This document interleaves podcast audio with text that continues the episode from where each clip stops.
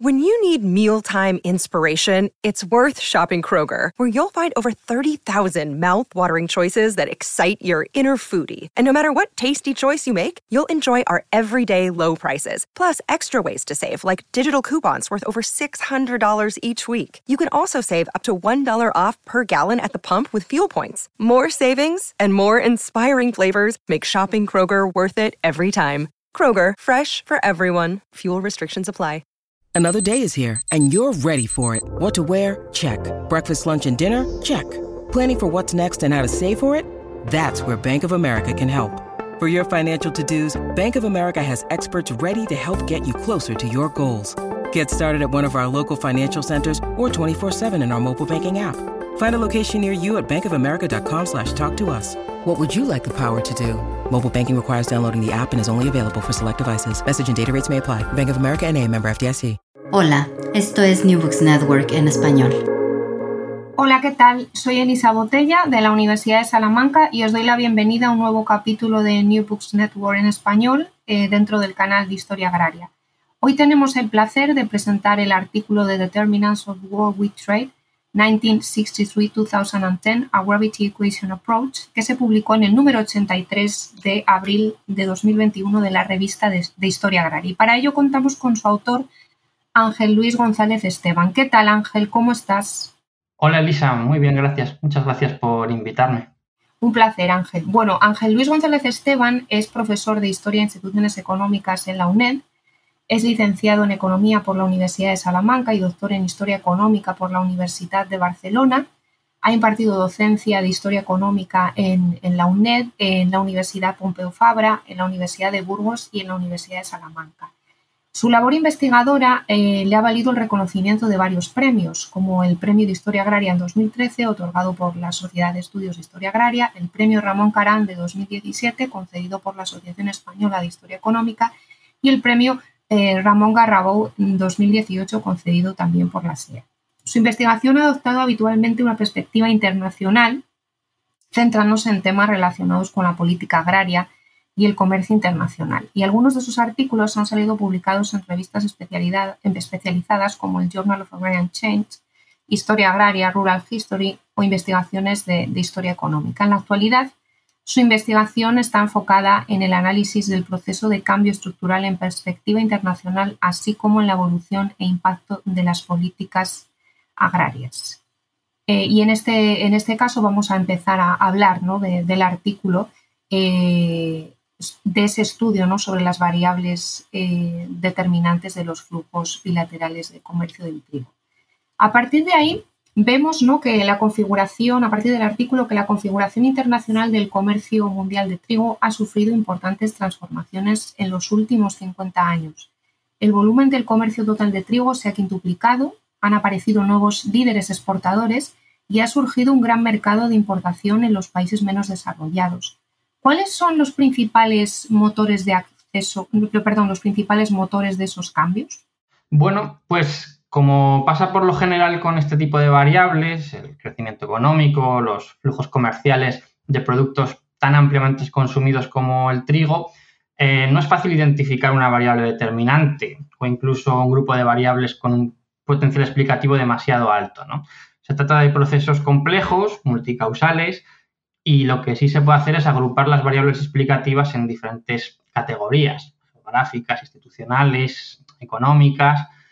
Entonces, en este artículo, eh, el modelo de gravedad, publicado en Historia Agraria, eh, bueno, eh, procede de mi tesis doctoral que leí en Barcelona en 2017, que fue dirigida por Vicente Pinilla de la Universidad de Zaragoza, y se centra sobre todo en el análisis de las variables explicativas más puramente económicas aunque no exclusivamente, ahora matizaré, esto.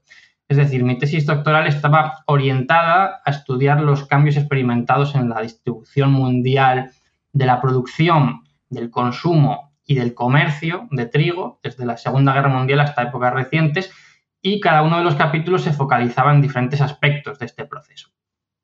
En el primer capítulo realicé un, análisis mmm, más descriptivo, agrupando diferentes países en función de diversas clasificaciones. Por ejemplo, según su posición importadora o exportadora en el periodo entre guerras, para ver la evolución relativa de esa posición, o también los agrupé continentalmente, eh, y observé cómo evolucionaban los flujos de comercio durante la segunda mitad del siglo XX en estos grupos de países. Eh, al mismo tiempo que también describía la evolución de otras variables de oferta y de demanda susceptibles de haber afectado la evolución de esos flujos. Es decir, al final, la posición comercial de un país respecto al trigo depende de la diferencia entre lo que produce y lo que consume. Por tanto, se trataba de estudiar cómo habían evolucionado la producción y el consumo de trigo en estas regiones o agrupaciones de países y, a su vez, a partir de un modelo teórico, observar la evolución de otras variables que hubieran podido afectar a la evolución de la producción o del consumo o de ambos. Por ejemplo, en el caso de la producción, pues hablo de variables como el área cosechada eh, y la productividad de la tierra, que a su vez dependen de variables geográficas como el clima o la orografía, pero también del esquema de precios relativos o de variables institucionales y políticas. Y lo mismo en el caso del consumo, que también depende de variables demográficas, culturales, es decir, relacionadas con las preferencias alimentarias que tiene la gente, económicas, por ejemplo, la renta o la renta per cápita, y políticas, acuerdos comerciales que afectan a los precios, subvenciones, aranceles, ayuda alimentaria, etc. Digo todo esto un poco para hacernos una idea de que se trata de un proceso muy complejo y para contextualizar un poco el artículo que nos ocupa, que es el del modelo de gravedad. Entonces, a todo eso dediqué el primer capítulo de la tesis, que era el más extenso.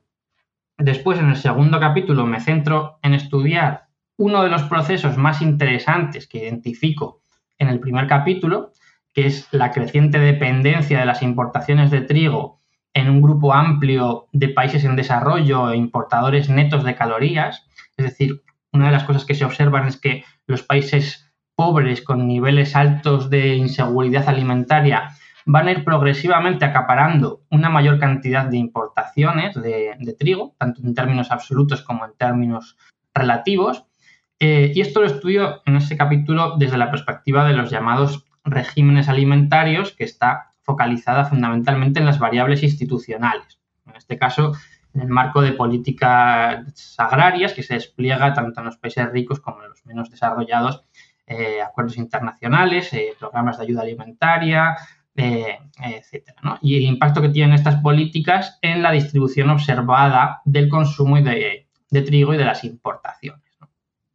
Y finalmente, en el artículo que, nos ocupa, que está construido a partir del capítulo final de la tesis, me centro en estudiar la evolución de los flujos bilaterales, en este caso, de, comercio de trigo, y presto especial atención no tanto a las variables políticas o institucionales, sino a las variables económicas que han afectado a la evolución de esa configuración internacional. Eh, la idea fundamental detrás de un modelo de gravedad es que los países comercian en proporción directa a, su tamaño, medido en términos de, renta, y también a su cercanía. Eh, se trata, por tanto, de una analogía respecto a la teoría de, Newton para, para los planetas. Y efectivamente, la estimación de este modelo corrobora la importancia que sigue teniendo en, la actualidad y que ha tenido a lo largo de la segunda mitad de, del siglo XX, la, distancia geográfica y cultural, medida por ejemplo a través de tener un lenguaje común, eh, y el tamaño, desde luego, en la distribución internacional del comercio de trigo. Muchas gracias, Ángel. En ese sentido, ¿no? y teniendo en cuenta un poco la literatura que aborda este tema, ¿no? ¿cuál es la principal aportación del artículo ¿no? a esa literatura previa dentro de la historia económica y agraria? y qué vacío llena la literatura y de qué manera lo hace, ¿no? Me refiero a la metodología principalmente, bueno, de la que, de la que luego hablaremos. Bueno, los modelos de gravedad aplicados al estudio del comercio, inicialmente en los años 60, eran proposiciones fundamentalmente empíricas, es decir, no tenían un sustento teórico detrás, por lo general, más allá de la idea básica de la importancia observada que tiene el, que el tamaño económico de los países y la, distancia entre ellos. ¿no? Pero no se derivaban de un modelo teórico eh, de comercio, eran ejercicios fundamentalmente empíricos que sin embargo contribuían a explicar un porcentaje significativo de la varianza observada en el comercio, razón que explica el éxito que han tenido posteriormente. ¿no? Sin embargo, eh, poco a poco eso va cambiando y bueno, pues diferentes autores han ido demostrando que se pueden construir modelos de gravedad a partir de diferentes teorías económicas sobre, sobre el comercio.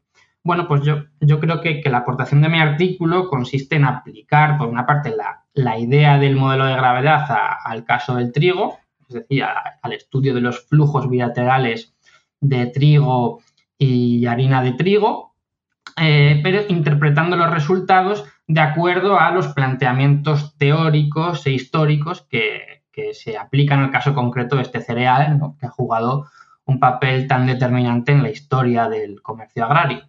Vamos a movernos un poco por las diferentes secciones del, del artículo y en ese sentido en la sección 2 abordas ese mercado internacional del trigo y lo que nos gustaría saber es cómo ha variado el consumo de trigo, ¿no? Lo mencionabas parcialmente antes en la introducción, pero ¿cuál es el papel de las importaciones y de las exportaciones?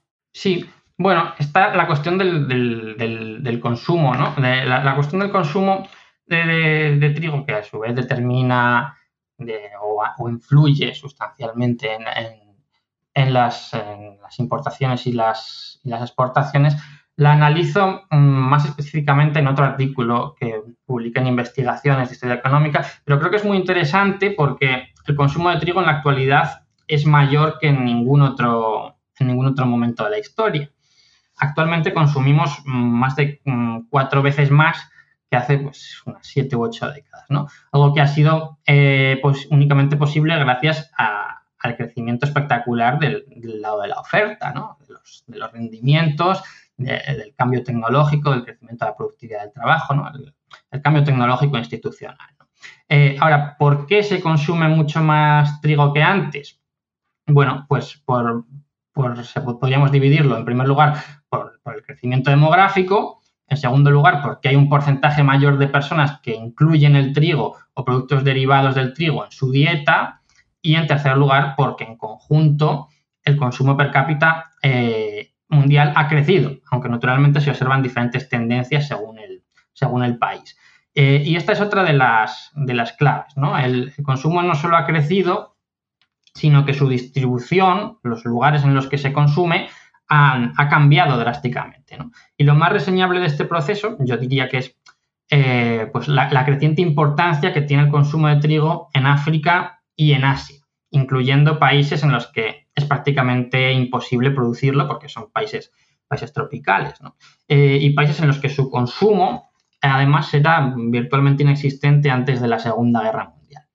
Entonces, eh, una idea importante es que como estos países han crecido considerablemente en términos demográficos y económicos, su renta absoluta ha crecido y esto es precisamente una de las cosas que muestra el modelo de gravedad, pues un porcentaje creciente de las exportaciones de trigo que por cierto están mucho más concentradas en un grupo de países relativamente ricos, ¿no? Eh, ha ido a parar a estos países, que como digo son relativamente pobres, muchos de, muchos de ellos importadores netos de calorías y con tendencias crecientes en el consumo per cápita de trigo eh, por diferentes razones. Y en cuanto a las exportaciones, como decía, pues están mm, mucho más concentradas que las importaciones, aunque también cada vez menos. Ha habido una tendencia a la desconcentración. ¿no? Eh, pero el grueso de las exportaciones se las reparten pues, Estados Unidos, Canadá, Australia, Francia, eh, Rusia, Ucrania y Argentina. Y lo que se observa al estudiar los flujos bilaterales es que el reparto del mercado tiene mucho que ver con las dos variables centrales que incorpora el modelo de gravedad, que son el tamaño y la proximidad. Es decir, Estados Unidos y Canadá, aparte de exportarse entre ellos, eh, porque también producen diferentes variedades de trigo que son más o menos adecuadas para diferentes usos, eh, pues exportan fundamentalmente a México, a Centroamérica y a Sudamérica. En cambio, Australia exporta sobre todo a Indonesia, al sudeste asiático, a otros países asiáticos. Francia, que es una potencia exportadora de primer nivel, exporta sobre todo a otros países europeos deficitarios y a los países del norte de África eh, fundamentalmente. Y otras, otras regiones de, de África también. Argentina y Brasil exportan a otros países latinoamericanos y algunos países pertenecientes a la antigua Unión Soviética, fundamentalmente eh, me refiero a Rusia y a Ucrania, que han reemergido como grandes exportadores tras el desmoronamiento de la Unión Soviética, exportan fundamentalmente, y esto es importante, al norte de África y a, Asia, a países como Egipto, Turquía, Indonesia, Bangladesh, ¿no? que serán de hecho los países más perjudicados por, probablemente por las recientes alzas de precios como consecuencia de la guerra de Ucrania. Muy bien, Ángel. Vamos a, movernos a la sección 3, ¿no? en la que ya entramos ¿no? en esa metodología, en las fuentes y resultados. ¿no?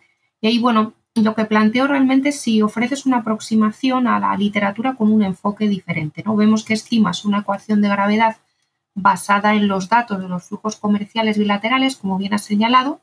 La información sobre el comercio de trigo la obtienes de la base de datos de UN Trade de 2014 y también accedes a otras fuentes para incluir variables explicativas como el Producto Interior Bruto eh, de los países exportadores e importadores, el Producto Interior Bruto per cápita, la producción de trigo, diferentes medidas de distancia y proximidad cultural, como bien mencionabas ahora, o los acuerdos comerciales vigentes, entre otros. ¿no? ¿Cómo se discuten e interpretan los resultados a través del enfoque cliométrico? Em, bueno, la, yo creo, a ver, la, la cliometría consiste en estudiar la historia económica a partir de la, teoría económica o de las diferentes teorías o argumentos económicos que pueden existir en relación a un tema, eh, aplicando también la estadística y la, y la econometría. Entonces, la, estimación de un modelo de gravedad, como el que incorporo en este artículo, pues e, es econometría. Pero como digo, su, diseño, su especificación, las variables incluidas, eh, pues se inspira, en la, se inspira en la teoría económica y la, o en las diferentes teorías económicas y la, o ideas, ¿no? Y la interpretación de los resultados también se realiza atendiendo a argumentos económicos y a la propia observación de la, de la historia económica, perspectiva histórica. Eh, por ejemplo, en los, en los, diferentes modelos que estimo, eh, incluyo como variables explicativas tanto el PIB como el PIB per cápita. Y una de las cosas que se observa, por ejemplo, es que mientras el crecimiento del PIB absoluto, es decir, el, crecimiento, vamos a decir, extensivo, eh, potencia las importaciones de trigo, mm, porque hay más población, más renta y todo esto se traduce en, más demanda, eh, en contraposición a esto, el crecimiento intensivo, es decir, el crecimiento del PIB per cápita, ceteris paribus, manteniendo el resto de, factores constantes, tiende a reducir las importaciones. Bueno, pues esto se conecta con, argumentos económicos que tienen más de un siglo de, antigüedad, como la conocida ley de Engel, ¿no? el estadístico prusiano, que ya observó en el momento que él vivió y con los datos que él tenía y enunció un postulado al respecto, que es lo que ahora se conoce como ley de Engel, eh, que venía a decir que a medida que aumenta la renta de los hogares, estos tienden a destinar un porcentaje cada vez menor de su renta a la compra de alimentos. Eh, dicho de otra forma, los productos como el trigo o sus derivados eh, tienen una demanda muy inelástica con respecto a la renta. Bueno, pues en eso consiste un poco la, la cliometría, ¿no? en estudiar la historia económica integrando la teoría y el pensamiento económico con la estadística, los datos y, la econometría. Pues para, concluir, ¿no? vamos a analizar un poco las aportaciones. ¿no? Yo creo que es especialmente relevante tu artículo ¿no? en, el, contexto actual que vivimos, ¿no? Eh, por el conflicto ¿no? de, Rusia-Ucrania y las consecuencias que tiene desde el punto de vista de las exportaciones ¿no? de, trigo a, esos países de África, por ejemplo, que mencionabas, o, o de Asia. ¿no? Y en ese sentido, bueno, lo que, lo que me gustaría plantearte es tratar de entender ¿no? cuáles son las advertencias, ideas, aportaciones del artículo, ¿no?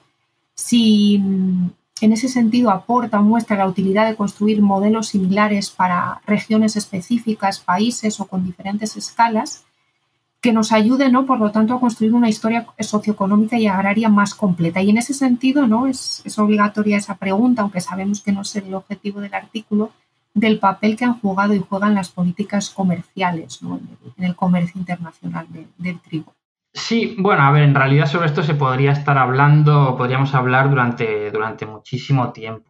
Entonces, mm, bueno, yo creo que quizás un poco en línea con esto, con lo último que comentaba y, más allá de las, propias conclusiones específicas de este, este artículo, mm, una advertencia o, una cautela sería, eh, por ejemplo, mm, desde mi punto de vista, que este tipo de análisis deben tomarse como lo que son, ¿no? Son estudios parciales, compartimentados o focalizados en aspectos concretos de fenómenos muy complejos.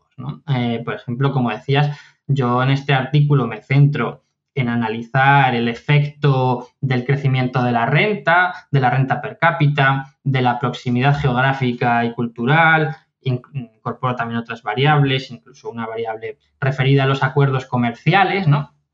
Eh, pero se trata de un trabajo que también, entre otras cosas, por las propias limitaciones que impone el formato, deja fuera parcialmente ¿no? aspectos muy relevantes que han afectado a la configuración del comercio de trigo. Mencionabas ahora, ¿no? La, ayuda alimentaria, el proteccionismo en los países industrializados, el marco de políticas que se despliega también en los países en, desarrollo y cómo este puede estar no condicionado por el contexto internacional, las políticas de los países ricos, ¿no? las negociaciones y acuerdos internacionales, los entramados institucionales, ¿no?